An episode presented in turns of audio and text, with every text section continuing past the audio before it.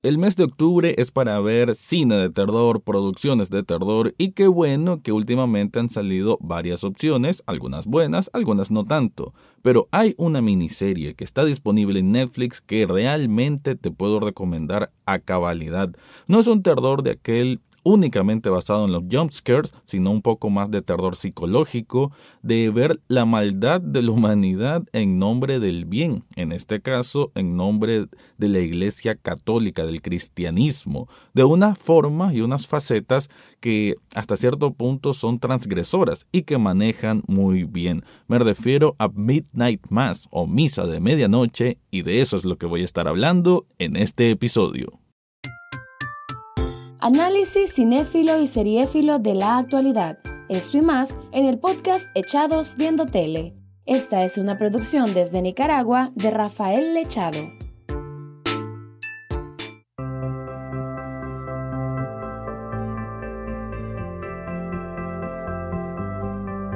Bienvenido o bienvenida a un nuevo episodio de Echados Viendo Tele, el espacio para escuchar críticas, comentarios, opinión del mundo de las series y algunas veces de películas. Me quedo en este apartado con una miniserie de 7 episodios que, wow, realmente creo que es de los productos más interesantes que he visto este año y fácilmente uno de los más originales, aunque digamos que no es una fórmula única, pero sí una adaptación de una fórmula cuyo director, que es Mike Flanagan, que ese nombre quizás lo recuerden por The Haunting of Hill House o The Haunting of Bly Manor, entre otras películas, que es un director que ha navegado en el mundo del terror, del horror y lo ha hecho bien. En esta otra ocasiones habían sido adaptaciones de novelas, incluso también con novelas de Stephen King, pero ahora esto es una obra propia que es escrita por él mismo y dirigida por él mismo y que realmente, ah, como están diciendo la mayoría de los críticos, es la culminación de todas sus obras. Eh, eh, sencillamente es lo mejor que ha hecho a la fecha y creo que se, hace con una delicadeza para contar la trama que está muy muy bien. Sin embargo, y van a encontrar por ahí creo que de Rotten Tomatoes o una de estas páginas así que ponen puntuaciones que la tienen con 95, 100 puntos. No considero que llegue a eso porque, ahí lo voy a estar señalando, hay algunos puntos en los que no termina de concretarse, digamos, esa puntuación perfecta. Obviamente, tranquilo, tranquila, que este es un review a como lo hago normalmente, que no tiene spoilers, pero sí voy a estar dejando señalamientos generales del por qué no me parece que llegue a esa puntuación. Sin embargo, presentando un poco el argumento, estamos en una pequeña isla que se llama Crockett Island, cuya población es de apenas 130 personas, 127 personas, ¿no? prácticamente muy aislado del mundo exterior, en Estados Unidos en este caso, y es una sociedad que digamos que está muy, muy arraigada, el catolicismo, el, cristianismo, cosa que tampoco es muy común en Estados Unidos, hay, hay que decirlo, no es como Latinoamérica, que es como, eh, de alguna manera es más tradicional, pero en Estados Unidos pues, existen otro tipo de religiones y digamos que lo del cristianismo en sí no, no es tan fuerte. Y esta serie, esta miniserie nos va a llevar a un a este pueblo en que un padre, el padre Paul, que llega a, sustituir al monseñor Prit, porque el monseñor Prit eh, cayó enfermo, que después de hacer una peregrinación en Jerusalén y mandaron a este padre Paul, interpretado por un perfectísimo e increíble Hamish Linklater, un actor pues que quizás no tiene muchas luces, pero aquí creo que está demostrando sus facetas de actor triple A. O sea, sinceramente es una es impresionante la actuación que deja aquí. Y él interpreta a este padre que va como a reforzar y hacer de que esta sociedad pequeña pues se una más a, a y lo voy a decir de esta manera, a someterse a nuevamente estar muy, muy afianzados con la religión, con la religión cristiana. Y es que van a ocurrir una serie de hechos extraños en este pueblo, pueden decirse milagros, y eso hace que la gente como que se se vaya de boca, ¿no? De nuevamente a participar en cada una de las misas, cada una de las misas y tener admiración también por este padre. Pero bueno, él no es el único personaje, de hecho puedo decir que no es el protagonista. El protagonista es Riley Flynn, un hombre joven que tuvo una, la mala fortuna de que en una noche de jerga, pues chocó cuando estaba ebrio y murió un adolescente. De hecho, esa es la primera escena de, de esta miniserie. Y por eso tuvo que pagar condena varios años y él, bueno, él no vivía en esta isla, ya él se crió en esa isla, pero salió hacia Chicago, pero a raíz de que estuvo en la cárcel y ya salió de la cárcel, él regresa a la isla. Entonces nosotros como espectadores estamos conociendo un poco los, los pormenores de, cómo es la vida en Crockett Island a raíz de que Riley está regresando donde sus padres, en que tiene un padre que digamos no, no, le gusta mucho su presencia, una madre que más bien es condescendiente y un hermano menor que hace cosas de, de jovencitos, ¿no? Escaparse de pronto, cosas así, ¿no? Además, el, el hermano es monaguillo en esta iglesia. También tenemos el personaje de Erin Green, que es una que comparte junto con Riley eso de haber seguido en su juventud y haber regresado. En este caso ella regresó porque tuvo un matrimonio que las cosas no salieron bien, está embarazada, pero es madre soltera y nada, volvió a este pueblo a ocupar prácticamente el papel de su madre que ya falleció, que es como la profesora del pueblo. Otro personaje que tenemos es al policía, que es un policía nuevo, recién asignado en Crockett Island, que además es musulmán, y vamos a ver ahí también ciertas divisiones por bueno, por racismo desde un, principio de Estados Unidos a final de cuentas, pero también en cuanto a las religiones, pues como dije, como dije antes, está muy arraigado el cristianismo y el hecho de que él sea musulmán va a generar ciertas confrontaciones, ciertos conflictos que ayudan a mover la trama. Pero ok, en todo lo que estoy diciendo me va a decir, ¿y cuál es la parte de miedo? La parte de miedo es que desde el primer episodio vamos a ver algunas cosas extrañas, como que estos jovencitos se van a un lugar ahí a estar tomando y cosas así. Y es una, un, una pequeña islita, además de la isla principal, que eh, está llena de gatos. Y algunos de estos gatos de pronto aparecen muertos, de pronto se mira como algo ahí entre las hojas, unos ojos brillantes. Y creo que esa invitación, esa sutileza a llevar el horror al que cada escena, yo sinceramente creo que cualquiera que mire esta serie, y se lo recomiendo que hagan esto, siempre estén pendientes de lo que hay al fondo. Puede ser cualquier personaje que esté haciendo cualquier tipo de diálogo, pero atentos a lo que hay en el fondo, porque de pronto pueden ver algún movimiento, algunos ojos observando. Realmente creo que hace ese hace muy bien en introducir esa, de esa forma el, el terror, el horror. La serie lo que tiene también son episodios un poco extensos, que por ahí también es un tema que quizás, bueno, yo soy uno de los que le puedo dejar algunos señalamientos, pero en sí me parece que es una construcción muy interesante sobre la capacidad del ser humano para hacer cosas atroces en nombre de lo que puede creer que es algo bueno y me parece que esa es el terror que quiere reflejar Midnight Mass. No es tanto la parte sobrenatural que por ahí pueda que sí exista o no exista en esta serie, pero más bien el las reacciones de las personas, de una sociedad, de un pueblo, cuando tiene una mentalidad convencida de que es por un bien mayor. Ya voy a estar ampliando más al respecto, tranquilo, que no es con spoilers, pero antes te quiero contar algo.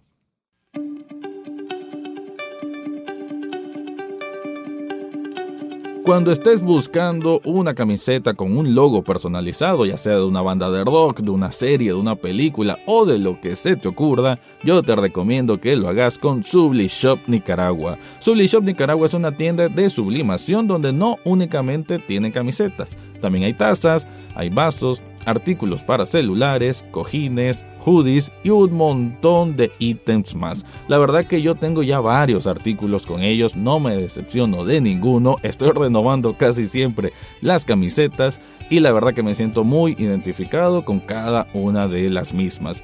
En las notas de este episodio yo te dejo el enlace para que descubras todo lo que ofrecen ahí. Entre los puntos más altos que tiene Midnight Mass es, creo, el elenco. No son elenco de actores y actrices demasiado conocidos, pero me parece que está muy bien el casting.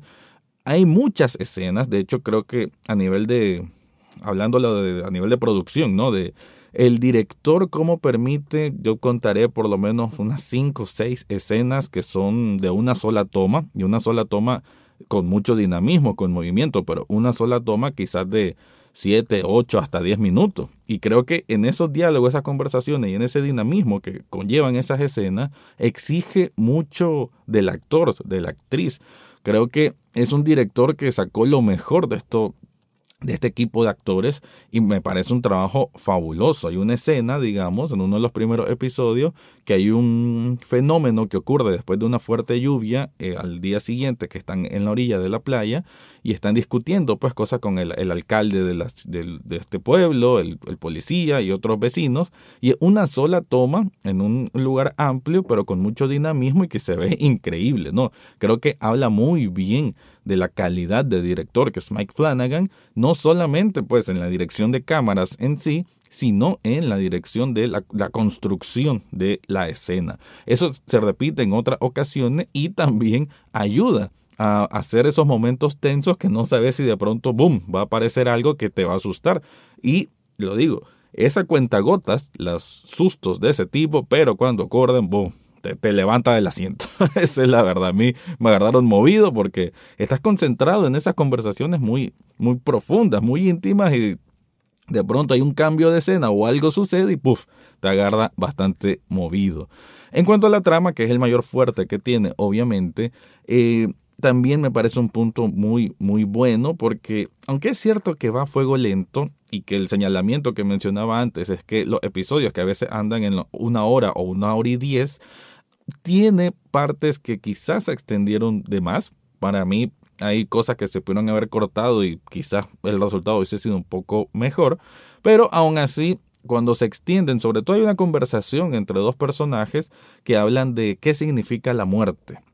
Y creo que el concepto, porque esta al final es una, una trama muy conceptual, además de las cosas que suceden, que eventualmente va a llegar a un punto mm, de clímax, ¿no? de, más acción, de, de explosión de la trama, por así decir, pero hay que quedarse con la con, el, con lo temático, con lo conceptual. Y creo que esa conversación que encontramos en uno de los episodios, que hay dos personajes que hablan de qué significa la muerte, qué significa la vida, hacia dónde vamos después de, morir, esa, esa fijación por el tema de la cristiandad, del qué significa la interpretación de la Biblia, qué significa la interpretación del Antiguo Testamento, qué hacían los apóstoles, qué hacía Jesús, cuál es el mandato de Dios, cuál es el sacramento. Me encanta que ahí, no sé si tan sutil, pero ahí hay una crítica fuerte a todo lo que es la mitología cristiana. Yo soy muy, muy de insistir en esto. El cristianismo, el catolicismo, es una mitología. Y yo sé que, de hecho, aquí en mi propio país, el, hecho de decir algo así, para alguna gente se exalta. Pues, lo cual, pues, bueno, cada, quien es cada quien. Pero eh, hay gente que no comprende todavía esto, ¿no? Que estas son mitologías, no es un mandamiento como tal, ¿no? hay muchas religiones en el mundo, ¿no? Entonces, no existe un solo Dios en el mundo, pero bueno, para los católicos solo existe un Dios. Y creo que eh, la interpretación o la manera de, que esta serie está abordando todo este tema casi de culto, o sea, me refiero de culto religioso, más que verlo como la iglesia en sí, sino un culto religioso en un pueblo y lo que los peligros de esta, del fanatismo religioso me parece sublime. esa es la mejor manera de, describirlo desde mi punto de vista. Es sublime cómo agarran todo este tema del fanatismo religioso y qué tanto daño puede hacer. O sea, inmediatamente hay un personaje que es Bev King, que es la... No, sería, no sé exactamente cuál es el cargo, pero es la... Eh, digamos que es la mm, maestra de ceremonia en cada una de las misas. Estoy seguro que tiene un nombre, pero bueno, no, no reconozco el cargo porque no estoy metido en absolutamente nada de iglesia.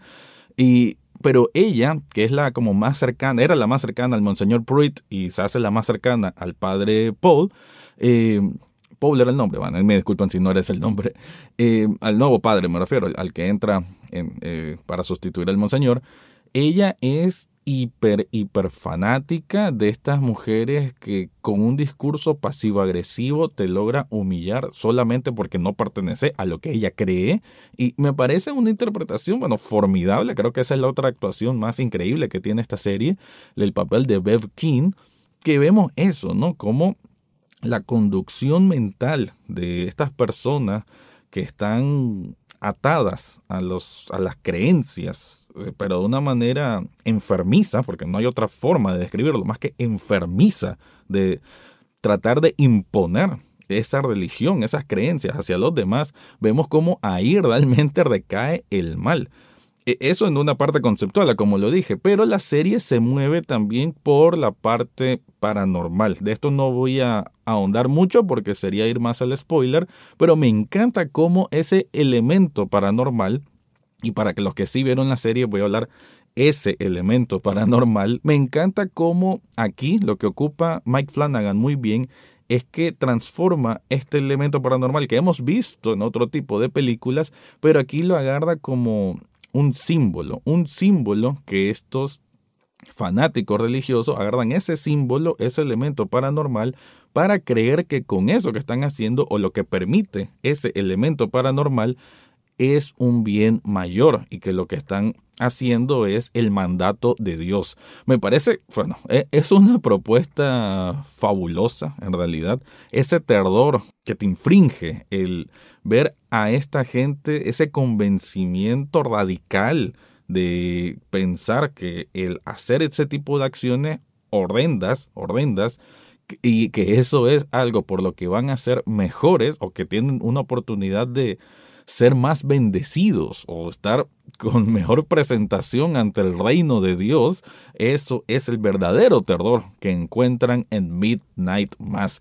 El trabajo de Flanagan fue increíble. Eh, se nota quizás que él tuvo alguna infancia que de, bueno, de alguna experiencia muy mal a, a raíz de la, de la iglesia, lo cual o, tal vez no, o simplemente recogió tantas historias que existen en el mundo real, porque la Iglesia Católica sabemos que es un, ¿qué lo puedo decir?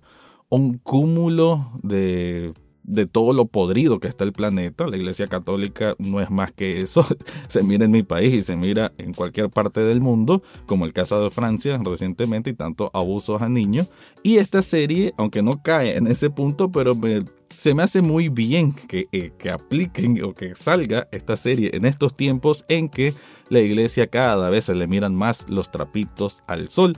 Pero bueno, no vamos a hablar de la iglesia como institución, sino como aquí un culto de una iglesia en un pueblo, en Crockett Island, y la interpretación de todo esto me parece genial. El terror que, que van a encontrar en esto entonces es más psicológico, también está esa especie de crítica al fanatismo religioso y, un, y los momentos de drama, de intimidad, de, de conversaciones profundas, porque hay muchas conversaciones profundas, no he mencionado de que uno de los principales temas que también tiene esta miniserie es el existencialismo, que si somos un, una frase que voy a parafrasear aquí, que es que nosotros no somos más que el cosmos soñándose a sí mismo. Me encantó esa frase, ¿no?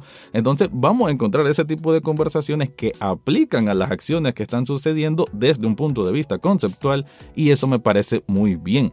Pero los puntos malos y por lo que no le doy 100, o sea, no es una calificación perfecta, es porque hay ciertas conveniencias de guion que al final, por muy Mm, estrambótico que sea el cierre, no, bueno, hay cosas que no cierran muy bien, de, pero ¿por qué no se fueron por aquí si era mejor y tenía más lógica? ¿Por qué no hicieron esto? ¿Por qué ese elemento sobrenatural no, no se movió, o sea, no, no, a ver, no, raíz de ese elemento sobrenatural, ¿por qué la historia no se movió de una forma distinta? Y digamos que en ese cierre las cosas fueron un poco abruptas y van quedando varios agujeros de guion que cuando ya te pones a pensar al final te das cuenta que mmm, sí. Además, la caracterización del padre Paul que va escalando de una manera muy muy intensa, interesantísima, al final le hacen un cambio de tuerca también muy abrupto no muy merecido incluso, y eso tampoco me dejó con, con buen sabor. Entre algunas acciones de los personajes, en ese momento más de, más de acciones convulsas, que es el cierre, porque los últimos tres episodios son de muchas acciones convulsas, de mucha emoción, de mucha, muchas cosas que suceden, eh, a diferencia de los primeros episodios, que es a fuego lento, eh, pero en ese acelere que hay en su tramo final, van dejando cosas que sí, definitivamente deja agujeros de guion y por eso a mí me queda a deber. De hecho, no son tanto agujeros de guion, sino ciertas incongruencias en comportamientos. Y ahí es donde digo, bueno, creo que Em, tenía muy bien pintado cómo iba a ser el final, pero ese último trayecto como que le faltó refinarlo y por eso no le daría puntuación perfecta. Aún así, me parece muy interesante por todo lo que ya mencioné, no quiero alargarme más, así que con esto cierro el episodio. Antes de irme te quiero recordar que en las notas de este capítulo hay un enlace de coffee.com echados viendo tele donde puedes hacer una donación de un café virtual. Un café virtual apenas cuesta un dólar y con eso ya estás apoyando este proyecto. Ahora sí me voy, este fue mi review de Midnight Mass, Misa de Medianoche. Eso fue todo por hoy en Echados Viendo Tele. No olvides suscribirte desde tu sitio favorito, ya sea Spotify, Apple Podcast, Google Podcast o hasta en YouTube. En las notas del podcast encontrarás el acceso a Facebook, Twitter e Instagram, además de cómo hacer una donación de un café virtual a este programa. Gracias por escuchar y serán hasta la próxima semana.